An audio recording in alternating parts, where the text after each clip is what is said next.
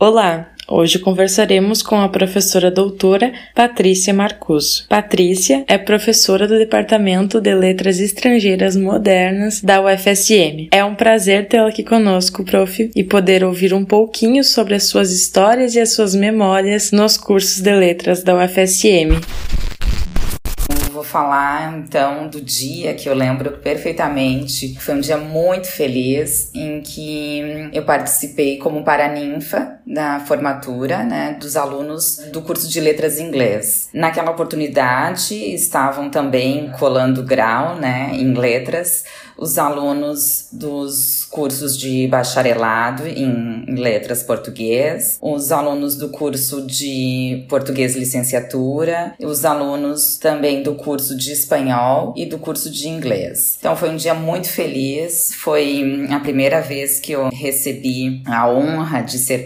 paraninfa, né, de uma turma do curso de inglês. Foi a primeira turma que eu acompanhei desde o início. Essa turma entrou em 2012, né? Eu entrei na universidade em 2011. Foi um dia muito, muito feliz mesmo, que eu lembro com muita alegria até hoje, né? Nessa cerimônia de formatura, eu pude falar diretamente com os alunos por meio de um discurso, uma pequena fala. Me preocupei bastante com essa fala e com quem estaria ouvindo, principalmente os pais, os familiares, e tentei falar um pouquinho sobre a nossa profissão de ser professor na área de letras e a importância que ela tem na sociedade. Tentei falar de uma maneira uh, não acadêmica, porque meu público, a maioria deles, a maioria das pessoas que estava ali não era o público acadêmico, né? Nós estávamos num dos maiores clubes da cidade, né? E aquele salão estava lotado e eu entendi a importância do meu papel que eu tinha ali naquele momento em passar uma mensagem eu acho que eu nunca falei para tanta gente e foi muito especial mesmo. Naquela oportunidade, além de falar para os alunos do curso de inglês, eu tinha ex-alunos do curso de português que também estavam se formando e realmente é uma alegria para um professor. Eu tô inclusive emocionada ter os alunos se formando. Eu lembro que naquela oportunidade estava com os meus colegas na mesa, né? Também foi muito importante dividir esse momento com eles. Alguns foram meus ex-professores professores do curso. Foi um momento muito feliz. Eu fiz o curso de letras, habilitação dupla, português e inglês. E eu acho que vale a pena eu contar um pouquinho dessa minha um, história, né? Eu lembro que desde aquele período havia uma discussão sobre o currículo. E o que chegava para os alunos, alunos iniciantes, era justamente que haveria uma mudança do currículo e que seria a licenciatura única e teríamos que optar. E eu muito preocupada com isso, pensava sobre isso, nossa, agora eu preciso fazer uma opção depois que eu entrei no curso. Claro, aquele pensamento um pouco sem muita orientação, né? Na conversa de aluno, de corredor. Eu pensava, nossa, o que, qual vai ser a, a opção, né? Eu vou ser professora de português ou inglês? Porque realmente eu gostava das duas áreas, das habilitações, era realmente mais o início do curso. Até que um dia eu resolvi comentar em casa com meu pai: olha, parece que vai ter uma mudança de currículo e eu vou ter que decidir. Tudo do jeito que eu havia entendido né? E meu pai disse: Olha, qual é o problema? Tu pode fazer uma habilitação, primeiramente, no primeiro momento, e depois tu faz, né? Pode